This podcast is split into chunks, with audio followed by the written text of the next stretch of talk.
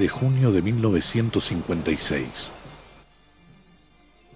Los generales de división Juan José Valle y Raúl Tanco ponen en marcha el movimiento de recuperación nacional para enfrentar a la dictadura. El movimiento, compuesto principalmente por suboficiales y obreros, se conecta a su vez con la militancia peronista. Es infiltrado por oficiales adictos al régimen de Aramburu, quienes suministran toda la información al gobierno. En conocimiento de los pasos que está dando la conspiración, Aramburu ordena tomar todas las precauciones que permitan que la sublevación avance hasta su concreción, viendo en ello la oportunidad de contraatacar con un escarmiento ejemplificador que ponga fin a la ola de protestas, paros y sabotajes con que el pueblo ha comenzado a manifestar su repudio a la dictadura.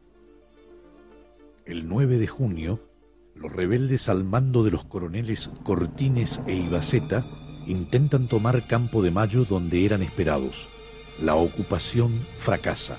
Los coroneles Enrique Verazay, Eduardo Cortines y Ricardo Ibaceta son detenidos. Se convoca un consejo de guerra. A las pocas horas se conoce el fallo. Este consejo ha resuelto que no ha lugar a la pena de muerte.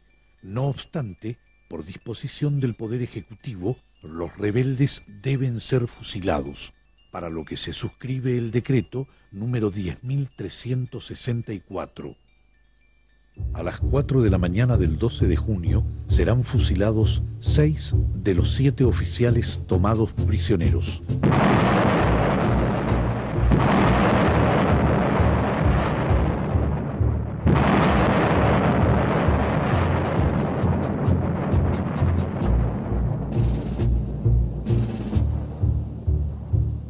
A las 11 de la noche del 9 de junio, un grupo de suboficiales se subleva en la Escuela de Mecánica del Ejército, pero deben rendirse. Cuatro de ellos son fusilados.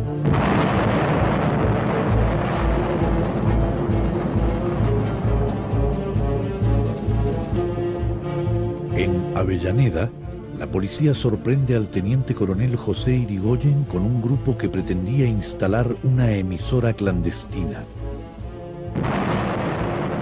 son fusilados el teniente coronel José Irigoyen, el capitán Jorge Miguel Costales y tres civiles. En La Plata los combates toman mayor intensidad. El jefe de la rebelión en esa ciudad es el teniente coronel Oscar Cogorno. En el regimiento séptimo, el capitán Morganti subleva la compañía bajo su mando, pero las fuerzas rebeldes no lograrán su objetivo serán fusilados el teniente coronel Cogorno, el teniente de reserva Juan Abadille y tres civiles.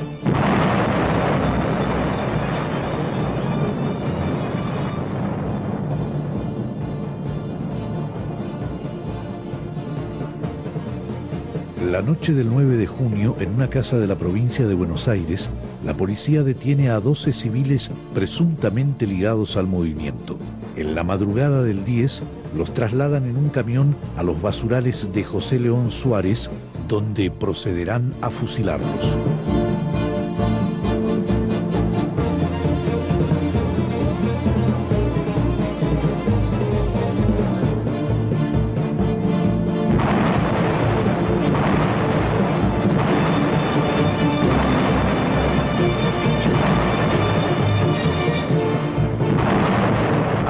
Logran escapar a pesar de haber recibido disparos. A las 0.32 en punto del 10 de junio, la Secretaría de Prensa de la Presidencia había difundido el siguiente comunicado. En nombre del señor presidente provisional general Aramburu, se comunica al pueblo de la República que a las 23 del día sábado 9 se produjeron levantamientos militares en algunas unidades de la provincia de Buenos Aires. La rebelión ha sido sofocada. Se ha decretado el imperio de la ley marcial en todo el territorio de la República. A las 24 horas del 9 de junio de 1956, no regía la ley marcial en ningún punto del territorio de la nación. No obstante, la pena de muerte ya la habían aplicado contra quienes habían sido detenidos antes de su vigencia. El movimiento había fracasado. El general Tanco y un grupo de militares que participaron en la rebelión lograron asilarse en la embajada de Haití. La residencia diplomática fue asaltada obedeciendo órdenes de Aramburu por un general del ejército y un grupo de comandos civiles. Tras insultar a la esposa del embajador, secuestraron a los refugiados. Al día siguiente se vieron obligados a liberarlos debido a las protestas presentadas por el embajador haitiano. Tras la dispersión del Estado Mayor Revolucionario, el general Valle, ante la propuesta del gobierno de que si él aparecía se pondría fin a los fusilamientos, decide entregarse. A las 14 horas del 12 de junio, Valle ingresa a la Penitenciaría Nacional. A las 20 llaman a sus familiares para que se presenten en la penitenciaría porque el general sería fusilado a las 22. Su hija Susana, de 18 años, se dirige a la residencia de Olivos a implorar un indulto a Aramburu. El general descansa y no quiere ser molestado, fue la respuesta de la guardia. El 12 de junio, el general Valle es fusilado en la penitenciaría.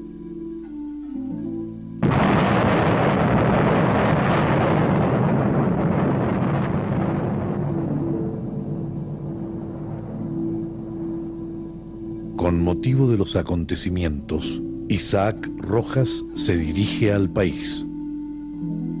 Ni en la incertidumbre de la batalla, ni en la euforia del triunfo, acariciamos afanes de venganza. No obstante, se nos reprochan esos supuestos fines subalternos. Y otros, entre tanto, censuran nuestra tolerancia y nos tachan de blandos. No podíamos dejar sin castigo a los culpables y sin sanción a los que con su adhesión calculada, interesada, puesta a precio, hicieron posible la tiranía totalitaria. Pronto la nación estará de nuevo sana y feliz, olvidada de las vergüenzas pasadas y las penurias actuales.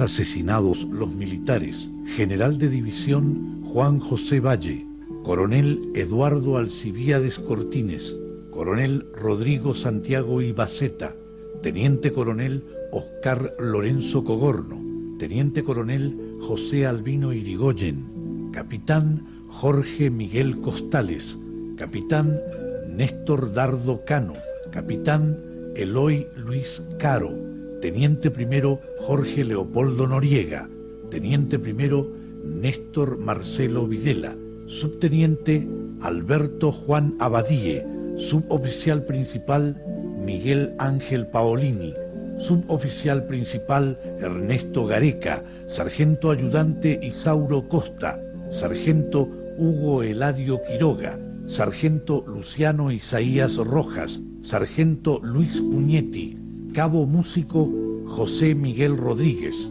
y los civiles Clemente Braulio Ross, Norberto Ross, escribanos, Osvaldo Alberto Alvedro, Dante Hipólito Lugo, Miguel Ángel Mauriño, Rolando Zaneta, Ramón Raúl Videla, Carlos Irigoyen, Mario Brión y Carlos Alberto Lizazo, de 21 años, empleados Nicolás Carranza y Francisco Garibotti, ferroviarios, y Vicente Rodríguez, obrero portuario. Horas antes de su fusilamiento, el general Valle le envió a Pedro Eugenio Aramburu esta carta. Dentro de pocas horas usted tendrá la satisfacción de haberme asesinado. Debo a mi patria la declaración fidedigna de los acontecimientos. Declaro que un grupo de marinos y militares, movidos por ustedes mismos, son los únicos responsables de lo acaecido. Para liquidar opositores, les pareció digno inducirnos al levantamiento y sacrificarnos luego fríamente. Nos faltó astucia o perversidad para adivinar la treta. Así se explica que nos esperaran en los cuarteles apuntándonos con las ametralladoras, que avanzaran los tanques de ustedes aún antes de estallar el movimiento, que capitanearan tropas de represión algunos oficiales comprometidos en nuestra revolución. Con fusilarme a mí bastaba, pero no. Han querido ustedes escarmentar al pueblo, cobrarse la impopularidad, vengarse de los sabotajes, cubrir el fracaso de las investigaciones desvirtuadas al día siguiente en solicitadas de los diarios y desahogar una vez más su odio al pueblo. De aquí esta inconcebible y monstruosa ola de asesinatos. Entre mi suerte y la de ustedes me quedo con la mía. Mi esposa y mi hija verán en mí un idealista sacrificado por la causa del pueblo. Las mujeres de ustedes, hasta ellas, verán asomárseles por los ojos sus almas de asesinos. Aunque vivan cien años, sus víctimas les seguirán a cualquier lugar del mundo donde pretendan esconderse, porque ningún derecho, ni natural ni divino, justificará jamás tantas ejecuciones. La palabra monstruos brota incontenida de cada argentino a cada paso que da. Conservo toda mi serenidad ante la muerte. Nuestro levantamiento es una expresión más de la indignación incontenible de la inmensa mayoría del pueblo argentino esclavizado. Dirán de nuestro movimiento que era totalitario o comunista y que programábamos matanzas en masa. Mienten. En las guarniciones tomadas no sacrificamos un solo hombre de ustedes porque no tenemos alma de verdugos solo buscábamos la justicia y la libertad del 95% de los argentinos amordazados, sin prensa, sin partido político, sin garantías constitucionales, sin derecho obrero, sin nada.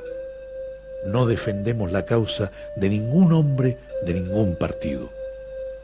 Nosotros defendemos al pueblo al que ustedes le están imponiendo el libertinaje de una minoría oligárquica todo el mundo sabe que la crueldad en los castigos la dicta el odio, solo el odio de clases o el miedo.